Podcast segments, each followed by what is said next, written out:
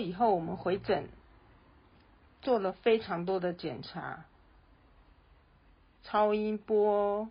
核磁共振，还有 X 光，anyway，什么检查都做了，血也抽了不知道四次还是五次，然后某一天轮到我陪老人家回诊了。我问医生说，当然是用国语问的啦，因为老人家都用台语沟通嘛。如果我要讲 cancer，他是也是听不懂的。我就问医生说，当时在住院的时候，你说的这个状况还存在吗？然后他就支支吾吾的说，